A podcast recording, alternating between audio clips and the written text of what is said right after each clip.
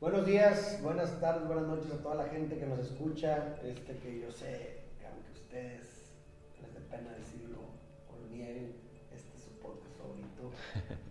El día de hoy tenemos a un invitado muy especial. Vamos a estar invitando de vez en cuando gente para poder crear diálogos y traer temas que quizás de otra forma nos hubieran traído. El día de hoy me acompaña Ociel. Ociel es una persona aquí en Monterrey, Ha dedicado su vida al deporte, ahorita platicamos 100% al deporte, tiene una historia de vida bastante interesante que pues que queremos compartirla con todos ustedes. Y bueno, me gustaría empezar, Ociel, siempre que inicio una conversación con alguien me encanta empezar como, ¿cómo te ves tú a ti, a ti mismo? ¿no? O sea, ¿cómo, te describirías tú? ¿Quién es Ociel? Sí, ¿Qué tal, Derek? Primero que nada, buenas tardes, días, noches. Este, primero que nada, gracias por la invitación. Este, bueno, yo me escribo como una persona tenaz que no, no, se, no se deja caer por nada, que siempre busca cómo conseguir las cosas, buscar siempre el cómo sí, hablando de, de hacer alguna actividad por, mi, por mis eh, condiciones. Este, entonces, me escribo como una persona guerrera que siempre busca hacer, hacer las cosas eh, bien. Y me, me parece interesante que hayas utilizado la palabra tenaz, ¿no? Se me hace que no es una palabra, bueno, no, no- creo que no es una palabra que muchas personas utilizarían para describirse, ¿no? ¿Qué es ser tenaz para ti? ¿Qué representa la tenacidad? Para mí, pues algo que, como lo comenté, no, que, que no me detengo ante nada. Siempre me aferro a algo, siempre busco de una u otra manera cómo conseguir las cosas, cómo hacer las cosas. Digo, yo con mis condiciones, que tengo una discapacidad motriz, que a veces pueden pensar que no puedo hacer ciertas actividades o ciertas cosas, entonces siempre busco el cómo sí. Entonces me aferro hasta cómo sí poder lograr esa actividad y tener esa satisfacción ¿no? de que pu- pude hacerlo. Ya, ya. Hablemos, hablemos un poquito más de tu, de, de- de tu condición. ¿Es una condición eh, adquirida? Sí, eh, tuve una discapacidad motriz, fue adquirida a causa de, una, de un accidente que tuve en el 2000, eh, fue 2000, hace hace 21 años, así ¿Y tienes es, ahorita 20? 26. O sea, cuando tenías 5 años. 5 años, cumplir 6 años, fue un, un 25 de mayo del 2000. De hecho, hace poco supe la fecha exacta, hace, hace poco, hace no más de dos años, no, no más de dos años, un año supe la fecha exacta, porque nunca quise preguntar a mis papás, ¿no? Para no recordar esa, esa, ese momento. Es esa- exactamente, entonces hace poco que buscando documentos míos, este, pues supe, ¿no? Ya, ya, ya, ya sé la, la fecha exacta. Eh, en, ese, en ese año o en ese día tuve un accidente el cual se me cayó una barra de blog. Se te cayó una barra Se de me blog. cayó una, una barra de blog. Estaban construyendo donde era mi, antes, donde era mi casa. Y ya estaban los, este, las bardas. Solamente faltaba decir que el techo, la losa. Eh, tengo dos hermanos, un- uno mayor y una menor. Estaba jugando con ellos, con ellos a las escondidas. Entonces a mí me tocaba buscarlos y yo por así que hacer trampo o, o encontrarlos rápidos, rápido, eh, había como montañita de, de arena, de blog, todo el material, entonces pude subirme arriba de la barda. Entonces, eh, donde caminé por la, por la barda, mi pies atoré en este agujero del blog. Eh, tropecé, me traje la barda porque aún no pegaban bien, porque estaba un día lluvioso, no habían pegado bien. Me cayó en altura, pues que son dos metros, poco más de dos metros este, la altura. Caí eh, y se me vino la barda encima de mí y me cayeron dos blogs aparte de mi pierna, abajo de mi rodilla. Entonces fue como una guillotina. Ah, Eh, se cortó. se cortó todo, yo nunca me desmayé, no grité, nomás me asusté por la caída. Eh, pero yo cuando me quise parar, porque, o sea, del, del susto, ¿no? Me quise Claro. parar, volteé hacia abajo, hacia mi pierna y vi que solamente la parte de la piel, la parte posterior de mí, estaba unida a mí. Se había cortado este hueso, músculo, todo, todo. Solamente la piel por la parte posterior, parte de atrás, estaba unida a mí. Entonces, donde me quise parar, en ese momento mis papás me vieron, o sea, por el, el, así que el, el ruido, ¿no? Del- de la barda, pues fui presionando, todos salieron. Mis papás, este, de hecho, iba llegando a trabajar, mi papá no tenía más de dos minutos de haber llegado, se iba entrando a la casa literal. Yo creo que entró a la casa y yo me subí la barda, o sea, me esperé a que él pasara para que, porque obviamente sabía que me iba a regañar, ¿no? Era algo que no, deb- que no debía de hacer. Entonces, eh, mi papá me detuvo, entonces lo que hizo fue, agarró, quitó el blog, o sea, la barda que me cayeron arriba, de la pierna, agarró la otra pierna, la, la unió bien y me hizo una torniquete para que no me desangrara. Entonces, eh, hablaron a ambulancia, nunca llegó la ambulancia, estuvimos en un carro particular, este, fuimos rebotando en los hospitales. Entonces, ya cuando llegó a un hospital, ya me dijeron que ya tenía cangrena, se había infectado, porque pues como estaba en construcción, había mucho, mucho contaminación, eh, el polvo, la arena, este, el cemento de la construcción, entonces ya, ya me se había infectado, entonces dijeron, o, o amputado más arriba de la, pierna, eh, de la rodilla, o pues puede morir. Entonces ahí fue que mis papás dijeron, pues que ampútele lo que sea necesario para, para salvar su vida.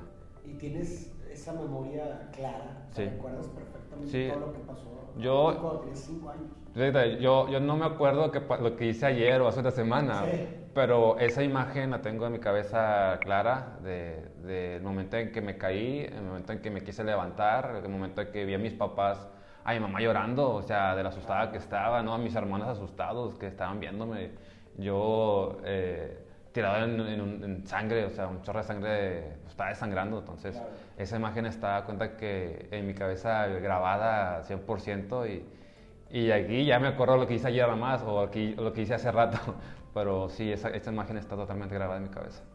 Qué traumático, me imagino. Y luego, ¿cómo fue para ti? Tenías 5 años, tenías la experiencia, tienes el contraste de lo que era tener en tus Ujú. piernas y ahora sabías lo que es no tenerla. A una edad tan pequeña, luego me imagino fui, ibas a la escuela y pues veías a todas las personas. Claro. ¿Cómo, cómo era esa experiencia para ti?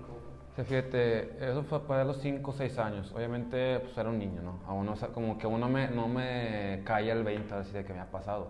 Sí veía a los niños de los diferentes o que tenían las piernas muy bien, normales, ¿verdad? Yo, yo era el diferente, ahora sí. Este, pero pues no, no, o sea, dije, no, ¿No no, claro que no. Entonces ya fue como en los 9, 10 años, fue como que me cayó el 20, que, ah, ¿qué, qué está pasando?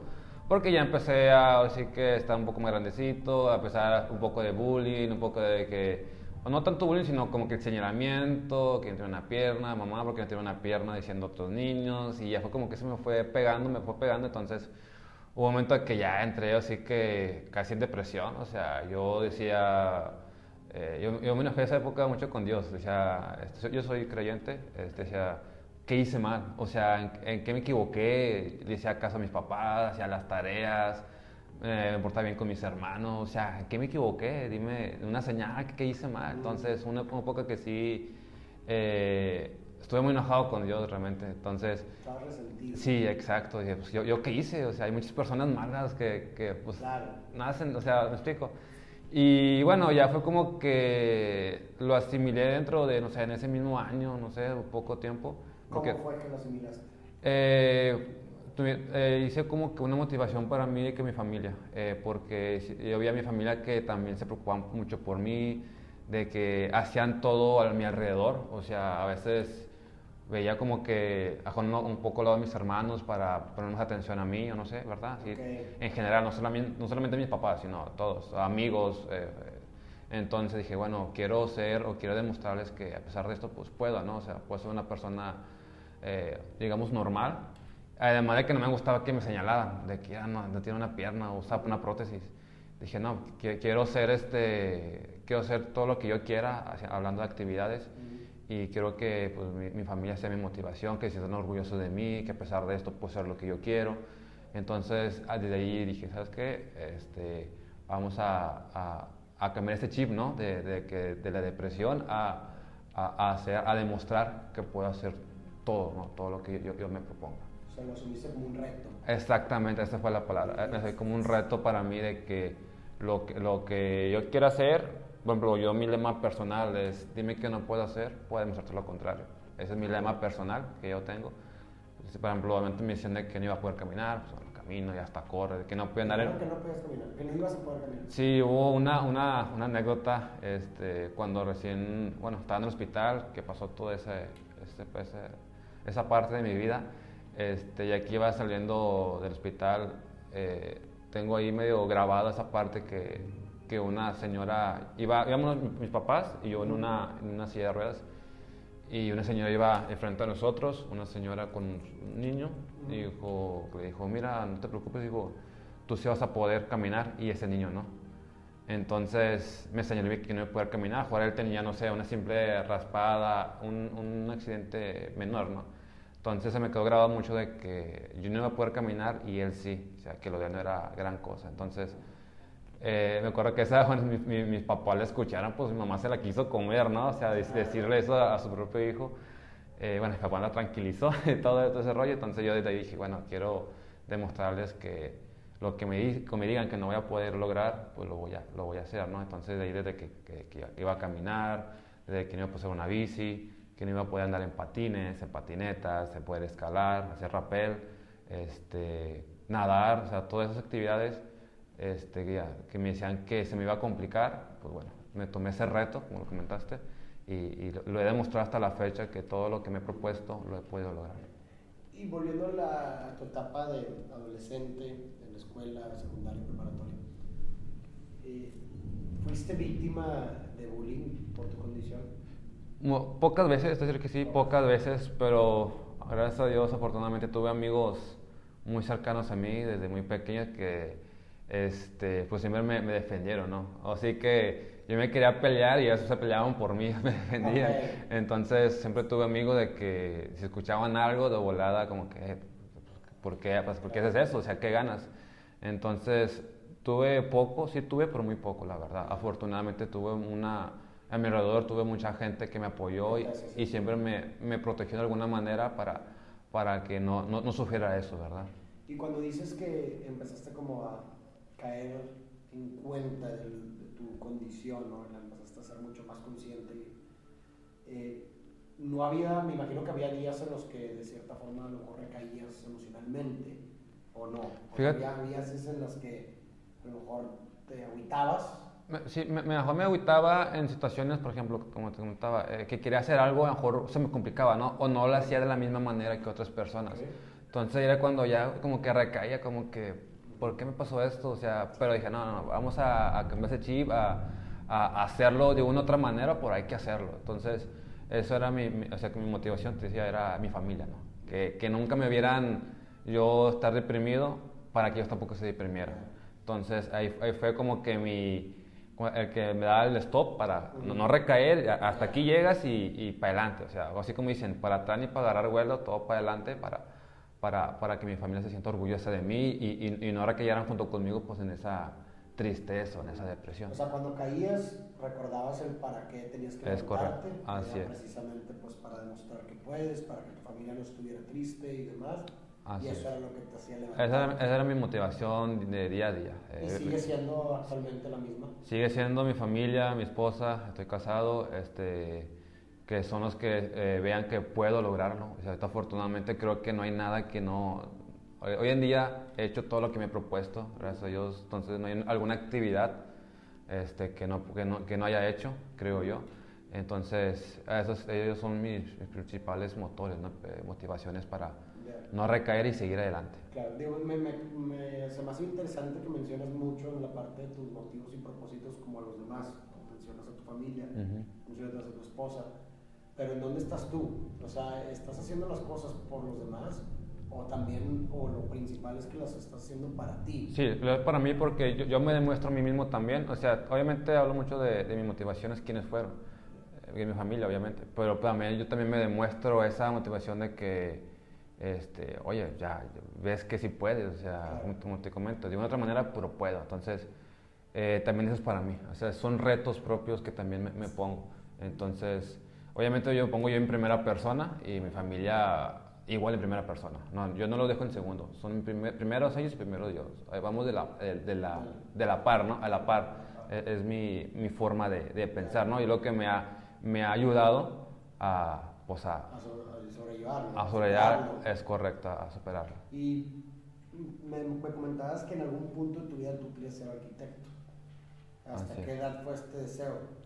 hasta la preparatoria, hasta los 17 años, cuando vi lo complicado que era ser arquitecto, arquitecto lo, desesperante que puede llegar a ser el hacer mediciones muy precisas, el... Sí, o sea, eso como que... Y aparte yo soy muy imperactivo, no me gusta estar tanto tiempo en un solo sitio, sentado en un escritorio, o haciendo bocetos, me gusta dibujar, por eso yo que también fue una manera de que arquitecto, aparte que ser arquitecto por el accidente que me pasó, Sí. dije yo quiero hacer casas Ok. bien hechas para que a, nadie más le pase lo que a mí me pasó. Ok. Tomando en cuenta que no fue por un arquitecto, sino fue por la situación del agua, que no pegó bien, mi imprudencia de subirme, fueron otras situaciones, ¿verdad? Pero yo dije, no, quiero ser arquitecto para, para hacer bien las cosas eh, eh, de las casas, ¿no? No, no pasaba un accidente similar. Pero ya en la preparatoria que estudié eso, soy técnico en diseño y comunicación visual, este, aparte que me gusta el dibujo, eh, vi realmente lo que era arquitectura, dije, no, no, no, no, me gusta estar tanto tiempo en el mismo lugar, ¿no? Soy un poco interactivo, entonces en esa época de la preparatoria fue que me empecé a involucrar más en el deporte y fue que, bueno, me encaminé ahora sí por ese, ese camino. ¿Pudieras decir que esa afinidad al ejercicio tiene que ver con, de cierta forma, tu limitación que es física? O sea, mm, me pongo a pensar en todo lo que has mencionado, que has querido demostrar durante toda tu vida, algo que le ha sentido es el poder demostrar que puedes superar tus limitaciones. ¿verdad? Sí, Y en este caso, como tu limitación es física, pues pudieras decir que eh, la pro- las pruebas de fuego pues tienen que ser físicas, Claro. si lo quieres ver, ¿no? Sí. Y pues el deporte, de cierta forma, está directamente asociado con las actividades físicas, ¿no? Sí, Entonces, no, pu- pudieras decir que va por ahí, o sea, por eso agarraste como que a lo mejor esa afinidad al deporte, porque precisamente es una forma de poner a prueba tus limitaciones. Sí, no, y aparte pues que me gusta, o sea, al fin de cuentas si me pongo esto a prueba el, el deporte porque son actividades físicas, pero si no me gustara, a lo mejor Ah, me, bueno, me iría por, otra, por otro camino, ¿no? Claro. Pero realmente me encanta, o sea, a mí el deporte es- este, fue mi, mi principal terapia, o sea, yo para mí el deporte fue que me ayudó a, pues, a caminar, a correr, a andar un lado y al otro, a ser un poco más independiente, porque también al principio que empezaba a andar solo, así que en los camiones, en la calle, pues sí, le pensaba, ¿no? Porque a veces joder, me cansaba mucho con la prótesis, o de que se me pu- pudiera, no sé, descomponer, porque o sea, igual es una, un aparato ortopédico que se puede descomponer, eh, se puede zafar, así un tornillo, no sé, eh, se pu- puede suceder, entonces también era ese mi miedo, ¿no? Mm. De que me pasara eso solo, sin conocer este a mi alrededor, sin conocer sobre la, la prótesis que yo, yo le pudiera mover o, o arreglar en ese momento. Entonces también era ese como que mi, mi, mi miedo, ¿no? Pero bueno, eh, fue lo que, que dije, pues vamos a, a aprender de esto para poder sobresalir y, y ser un poco más independiente. De cierta forma el deporte te, te dio un sentido de utilidad nuevamente. Sí, Y, y- y me obligó a, a que, a, a salir de mi zona de confort, de que si quiero jugar en tal parte, bueno, vamos para allá y salirme de ahí, salirme de, de- de la protección de papá y mamá, de hermanos, y eh, pues así que me decía mi papá, pues que Dios te bendiga, nada más avísame lo que te, si pasa algo, ahí márcame todo y este y estamos ahí. Mientras tanto, pues este, dale, dale para adelante hasta, hasta eso, porque también mis papás pues nunca me limitaron a nada. Claro. Siempre me dijeron, ¿quieres hacer esto? Vale, vamos a hacer esto. Al principio, cuando empecé, empezó el accidente, empezó a usar prótesis, pues me encantaba el fútbol, ¿no? Entonces, al principio que eh, caminaba, empezaba a correr con la prótesis, batallaba, luego vamos, íbamos a los campos de fútbol a patear el, el balón.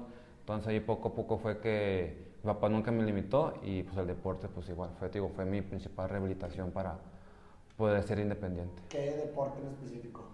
Eh, eso fue en el, el fútbol, El fútbol fue el primero que llegaste. Hacia el fútbol y ahorita, bueno, actualmente practico el fútbol y el atletismo, que es que ya es un deporte paralímpico, el cual estoy practicando ahí, digamos, amateur o profesionalmente, que he estado ahí participando ya en eventos internacionales, representando a México Ok. en atletismo, en, en la prueba salto de longitud. Ya he ido ahí a unos Juegos, eh, juegos Parapanamericanos. He ido a dos, que fue a Lima, que pasó el 2019, y fue el 2015, que fue en Toronto, Canadá. Entonces, eh, aparte en fútbol de amputados, este, que ya, ya, participado en Copas Américas, eh, que fue en Brasil en 2013 y en 2018 que fue una Copa del Mundo, que fue aquí en, en México, fue la sede. Entonces, digo, el deporte fue mi principal rehabilitación, re- rehabilitador y bueno, ese que me ha sacado a conocer otras partes del mundo. Claro. ¿Y, y este fútbol, cómo se llama? Fútbol para ampu- Para amputado? amputados. ¿Y cómo es el- el- la dinámica? Eh, ahí se juega, bueno, reglamento como el nombre lo dice es para amputados, que hay tener una, una extremidad, este, ya sea de, de brazo o de pierna, Ah, ¿de brazo o de a pierna, pero cuenta que los, los porteros son los que tienen pérdida de extremidad de brazo, Solamente. son los porteros. Y los jugadores de campo, eh, pierna, y se juegan con, con bastones, bastones canadienses se llaman, son este, obviamente pues corres, pates balón y se juega en una cancha de fútbol, fútbol 7, 60 por 50.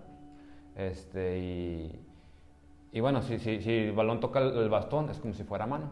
Y, y cuenta pues lo demás las reglas normales, tiro de esquina, saca de banda, ya lo, lo, lo, lo normal. Y, y así un poco desgastante porque pues cuando corres pues todo el peso recae en tus hombros y es lo que pues, tienes que mantener fuerte, ¿no? Para poder aguantar un, un partido completo. Que... ¿Y cómo ves, por ejemplo, a tus compañeros que pues, bueno, comparten esta condición?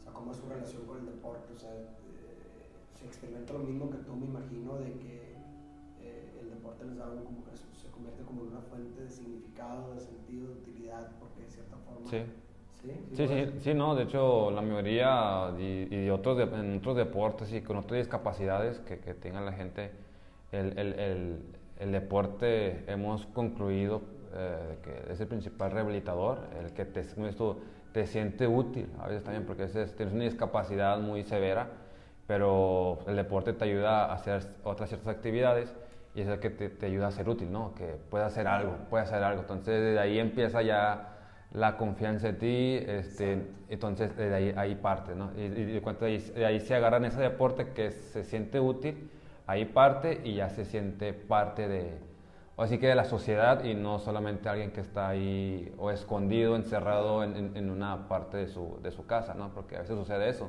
que no, no se sienten útiles o simplemente no, no se aceptan y simplemente están encerrados. Claro, no, y me parece que lo que dijiste es sumamente importante. O sea, el hecho, o sea, me parece que el deporte, como es algo práctico, de cierta forma le comprueba a la gente, en este caso con estas condiciones, que puede hacer más de lo que pensó. ¿Sí? Porque muchas veces tú te puedes crear una cierta idea de que, no, pues tengo esta condición, no voy a poder hacer esto, no voy a poder hacer muchas cosas. Y si lo hagas en idea, pues así va a ser, y así te vas a crear tu autopercepción y esa, va a ser tu lente por el cual te miras. Pero de pronto, si tú piensas eso y luego te metes a un deporte y ya en la práctica te das cuenta, la madre, qué pedo, puedo jugar fútbol. y dices, sí, ah, madre, está equivocado, güey, puedo hacer más cosas. Y eso, como tú dices, te construye confianza, te construye y te cambia por consecuencia tu lente con lo cual te ves a ti mismo. Entonces me parece que el deporte cumple también eso, ¿no? Como que de cierta forma contrasta algunas malas percepciones que una persona pudiera tener de sí, demostrándole con hecho que puede hacerlo, ¿no? Y que, wow, está jugando y se está divirtiendo, está metiendo goles y está siendo competitivo, ¿no? Sí, ¿no? Y aparte eso te ayuda a desarrollar ciertas habilidades que a través del deporte, como son, te rehabilita, te debe rehabilitarte, pues eh, adquieres otras habilidades y ahí es donde empiezas a hacer otras cosas que no sabías. Y todo es a partir del deporte. Entonces, digo, para mí el deporte fue que cambió mi vida, fue el que me ayudó a, a, a seguir adelante. este, y bueno, es lo que he logrado, gracias a Dios, muchas cosas a través del deporte. Yo que vos te decía al principio, antes que empezáramos esto, el deporte para mí es mi vida, es, es todo lo que, lo, que soy ahora sí. Por eso me dedico 100% al deporte, trabajo para el deporte, practico deporte y hago todo el pro deporte. Qué chido. sí. Y luego también me mencionabas que no nada más es que juegas, ¿verdad? Dijiste ahorita el fútbol y también el atletismo, sino que también eh, eres entrenador ¿verdad? de un equipo de fútbol con personas con otra condición. Así es. Eh, ahorita también soy entrenador de la selección de Nuevo León de fútbol para ciegos, el cual es una discapacidad visual, el cual por ciertas circunstancias, sean adquiridas o por eh, nacimiento o, por enfermedades que, que, que les sucede, pues pierden la vista o van perdiendo la vista. Entonces, eh, ese deporte este, tiene poco que se empezó a, crecer aquí en Nuevo León específicamente. Es la primera vez que estuvo aquí en Nuevo León fue en el 2017. Eh, posteriormente pasó 2018, ya el 2019 fue cuando empezamos a agarrar yo y, otro compañero, otro profe. Este, entonces empezamos ya a desarrollar en el, aquí en, el, en Nuevo León ¿no? ese, ese deporte es muy complicado porque pueden decir, bueno, ¿cómo juegan? Si, o tienen que ver el balón, ¿no? O sea, para, para poder jugar. Y ellos no lo tienen. Bueno, aquí desarrollan habilidades como el, oído principal. ¿Por qué? Porque el balón tiene, tiene cascabeles dentro del balón. Es sonoro, entonces eh, se van orientando mediante el sonido. El cual es, es un, se juega en una cancha de 40 metros por 20 este, se juega de 5, son 4 jugadores con discapacidad visual, este, el cual, aunque sean ciegos, ciegos totales, aún así hay un reglamento que tienes que poner un parche ocular, gasa y un antifaz. Son tres cosas que, hay que ponerles. ¿Por qué? Porque como también juegan personas que son débiles visuales, o sea, que ven poco, entonces para estar en, en, iguales circunstancias, a todos por parejo se les pone esa en el rostro y los porteros son personas convencionales. ¿Qué es esto? Personas normales. Y dicen, pero ¿cómo le va a hacer gol los, los ciegos a, a, una persona convencional? Eh, bueno, aquí la, la, lo, que es, lo, que, lo que sí pueden es porque su área es muy pequeña, es de un metro prácticamente. Entonces, es una portería que mide 2, eh, 3 metros 66 de ancho por 2,14 de alto. Entonces, está grande, para su área, que es de un metro, un metro y medio, entonces no puede salir mucho el portero. Entonces, este, y no puede salir de su área también el portero, no puede salir de su área. Entonces, se, eh, vienen conduciendo el jugador con balón, entonces, pues puede que está a 20 centímetros del área el jugador, pero el portero no puede salir. Entonces, tiene que estar ahí esperando el balón hasta que le tire. Y, este, y obviamente, cuando le tiran, pues el balón puede salir por cualquier lado, porque pues obviamente nomás entran la patada. Entonces puede salir por la derecha, izquierda, por donde sea. Entonces ahí es donde, donde ahí se hacen este, los goles, ¿no? Entonces eh, estamos ahí como entrenadores, estamos participando en una liga nacional. Este, de hecho, el próximo sábado este, vamos a Torreón, jugar contra, a, se llama, eh, ese fue el nombre, de, vamos a Torreón y ahí vamos por la eh, cuarta jornada. Hemos ganado uno y perdido dos. Digo, nosotros somos el equipo más joven de, la liga. Eh, tenemos jugadores desde 13 años hasta el, más grande tiene 33 y somos los más nuevos. Digo, tenemos prácticamente un año. Ah, este, tomando en cuenta que 20 pues, fue un año de pandemia que no hicimos ninguna actividad. Y digo, somos los más nuevos y los más jóvenes de la liga. Entonces, eh, vamos bien, vamos este, creciendo rápidamente el, el, deporte aquí en Nuevo León. Y, este, bueno, pero es mucho trabajo que hay que hacer con ellos porque sí es un, uno el cual es muy desgastante con ellos, pero bueno, sí, nos gusta, nos gusta ese, ese amor, como te comento. A mí el deporte me ayudó a mi rehabilitación, a ser independiente. A mí, ser independiente, quiero transmitirle a ellos que a través del deporte también sean más independientes, porque para mí la discapacidad visual es la más, más difícil. Para mí, porque pues, puedo tener cuatro, las cuatro extremidades, pero pues, si no ves ni para dónde vas, ni con quién está contigo, ¿qué haces?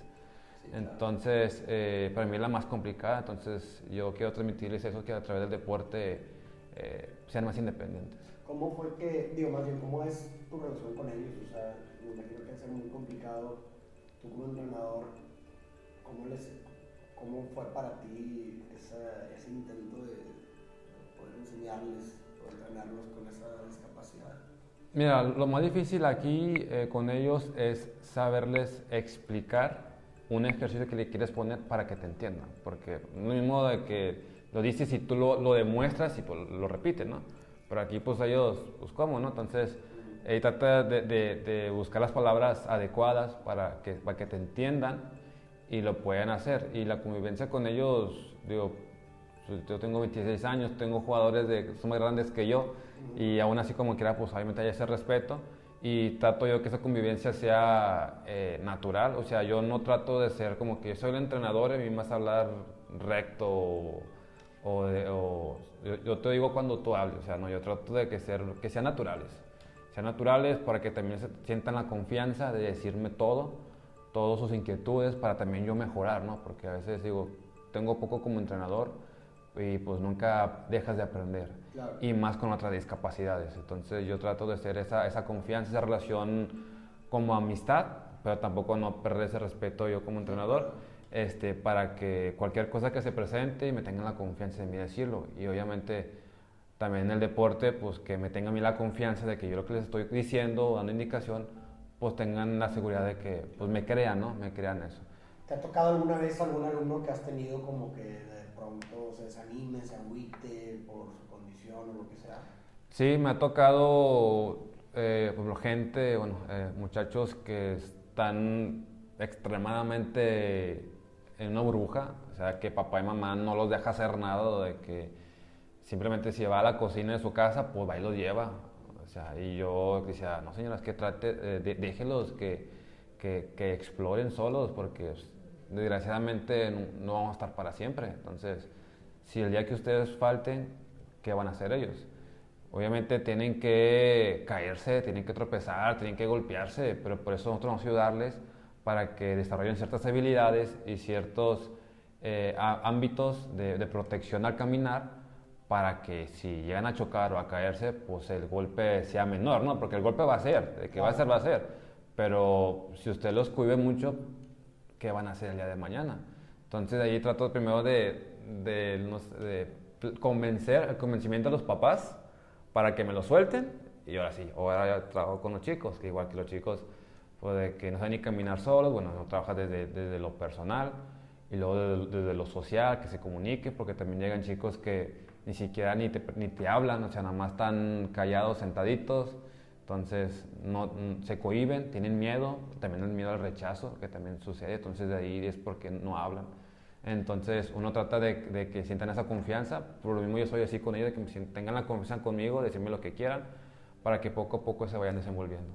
Y de ahí ya pasamos personal, luego social y luego ya el ámbito deportivo, que obviamente nosotros somos entrenadores, pero para mí lo principal, por mi experiencia, es lo personal, que se desenvuelvan solos, que sean más independientes. Y por ejemplo, en esos casos, ¿cuál ha sido como tu método o estrategia para, no sé, motivarlos o cambiarles esa percepción? Pues es que siempre le digo que, eh, que tengan la confianza en mí. También yo les explico. Esa es también mi, mi estrategia de que, mira, yo también soy persona con discapacidad, me pasó esto, les cuento un poco mi, mi, mi historia, mis, mis experiencias que he tenido y ahí es donde como que me creen, ¿no? Me, me creen aún más este, lo, que, lo, de, de que, lo que yo les diga. Entonces, de ahí empiezo y ahí como que me agarra un poco más de confianza porque dice, no, entonces él ya ha pasado por algo, a lo mejor no, simi- no, no, no similar, pero sí eh, que... Ajá, exactamente. Entonces, ya ahí poco a poco es como se van desenvolviendo. Entonces, creo que eso yo tengo una gran ventaja en esa parte de, de ponerme yo como ejemplo porque lo viví, lo, lo, lo sigo viviendo día a día. Entonces, ahí es donde ellos se agarran la confianza conmigo para que se vayan desenvol- desenvolviendo. ¿Crees que ha sido también terapéutico para ti emocionalmente? O sea, el trabajar con personas con otro tipo de discapacidad, El- de cierta forma te ha... Para mí sí, por ejemplo, te comento, yo mi discapacidad, que no tengo una pierna, para mí no tengo nada. A comparación de otras personas que yo he visto eh, que son cuadraplégicos, que no tienen las dos piernas, no tienen los brazos, eh, son ciegos, y yo digo, yo, yo no tengo nada, o sea, yo puedo hacer todo, yo trabajo, brinco, corro, salto, o sea, y esas personas, este, es, claro que lo pueden hacer, pero es mucho más complicado, Claro. viendo mi experiencia, ¿no? Porque yo como mi experiencia que lo viví personalmente y la experiencia que yo vivo con ellos día a día, eh, entonces, digo, o sea, claro que me motiva a mí también, digo, pues no tengo nada, o sea, yo no me puedo quejar de, de que no puedo hacer eso, no puedo hacer lo otro, digo, si ellos, si ellos también lo hacen, ¿por qué yo no lo voy a hacer? ¿Alguna vez, o si has intentado hacer algo, te has enfrentado a una situación en la que no pudiste hacerlo por tu limitación? Actualmente, En toda tu vida. en ¿no? toda mi vida, O sea, en toda mi vida. ¿en ¿Alguna vez en tu vida te enfrentaste con una situación que por tu condición no pudiste hacer? No.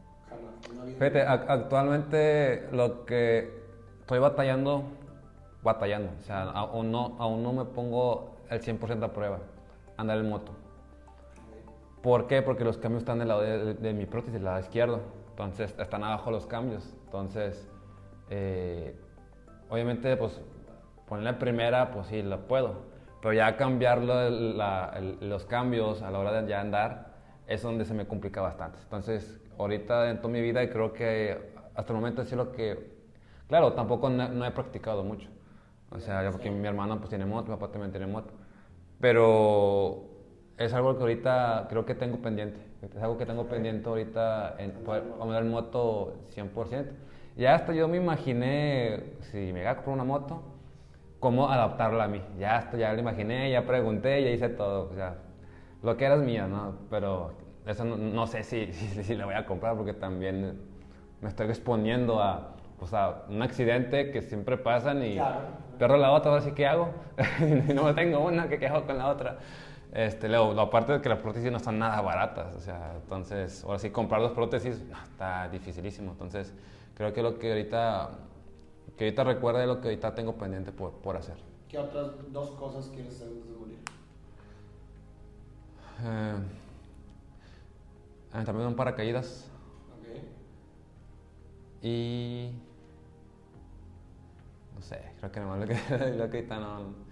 No me acuerdo, ahorita no me acuerdo. Sí, un paracaídas es algo que hemos pla- planeado mi esposa y yo de que un paracaídas es algo que, que queremos. Ahí medio le saco, pero no sé, es algo como que la adrenalina esa estar- estaría muy padre. Miedos, al parecer, no te veo que tengas algún miedo, pero te pregunto, ¿tienes algo da miedo? ¿Miedo? No, tengo miedo. Ningún miedo, no Ah, miedo absoluto a Ah, nada. la- a lo mejor las, a un explico de misterio. Pero nada, no, no, creo que un miedo en sí ahorita no, no, no tengo ni... ¿No le tienes miedo a que haya algo que no puedas hacer por tu condición? No, no tengo miedo a nada. Creo que al contrario, si me presenta algo, más me va a motivar a, a, a- a superar ese reto. Algo personal. Y creo que hasta eso me motiva más y quiero encontrar algo que, algo, algo que me ponga a prueba realmente eh, una actividad que no pueda hacer y saber qué es, qué- cómo lo hago o cómo, cómo, cómo sé hacerlo.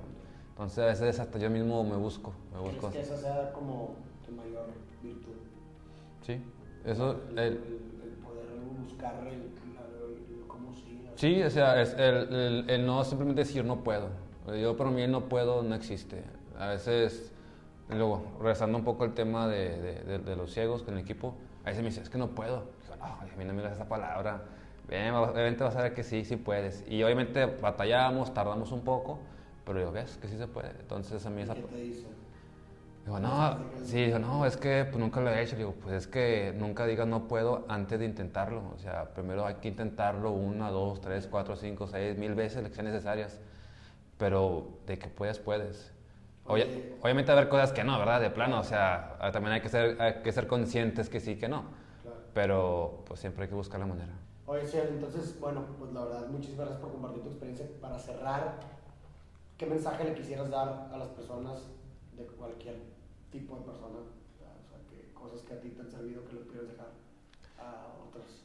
Sí, yo creo que ahorita va a ser un un disco rayado, ¿no? Y eso lo tengo las palabras muy claras. O sea, siempre busca el cómo sí, sea lo que sea, sea algo deportivo, sea algo, un trabajo, sea lo que sea. O sea, siempre hay que buscar el cómo sí, siempre va a haber maneras. Claro que hay cosas que, que no se puedan, ¿no? Por elegir situación, que son, son cosas externas que no dependen tanto de nosotros. Pero pues siempre, siempre hay que buscar la manera y, y así que nunca dejarse caer. O sea, a veces uno siempre tiene que buscar esa motivación para poder lograrlo, porque a veces es lo que ocupamos, que sientan esa motivación, que, sient, que, mejor que sientan orgullosos de, de- de- sí mismos o alguien más de ustedes. Entonces siempre hay que, hay que- buscar qué es lo que te va a motivar, qué es lo que te va para poder lograrlo. Y ya cuando lo puedas lograr, obviamente la satisfacción es, es enorme. Pues, Ciel, muchísimas gracias por compartirnos tu historia. Estoy seguro que mucha gente, bueno, de entrada yo me llevo bastante, te lo agradezco. Soy una persona diferente. No sobreviví a esta conversación porque la persona que entró ya no es la misma que la que salió. Así que gracias, te agradezco mucho, de verdad, me llevo una parte de ti. Muchas Ha gracias. trascendido tu historia en mí. Estoy seguro que trascenderá en la, en la vida de muchas otras personas. Muchísimas gracias a todos por escucharnos. Si tienen algún comentario, lo pueden dejar ahí en la, en, en- en la sección de comentarios, algo que quieran compartir, con qué se identificaron, et- etcétera, etcétera. Rociel, espero que no sea la última vez. Tengamos mucho éxito en todas tus actividades que tienes. Sigue siendo instrumento de sentido para los demás, porque lo eres. Gracias. Y, y síguenos inspirando también a todos con, tus, con tu vida y con lo que haces. Muchas gracias por, por la invitación, gracias por la invitación y bueno, siempre estamos para aportar, ¿no? Y, y lo que siempre quiero transmitir, ayud- ver cómo ayudar a las personas, tengan discapacidad o no tengan discapacidad, siempre tratar de ser ese ejemplo para que vean que sí se puede.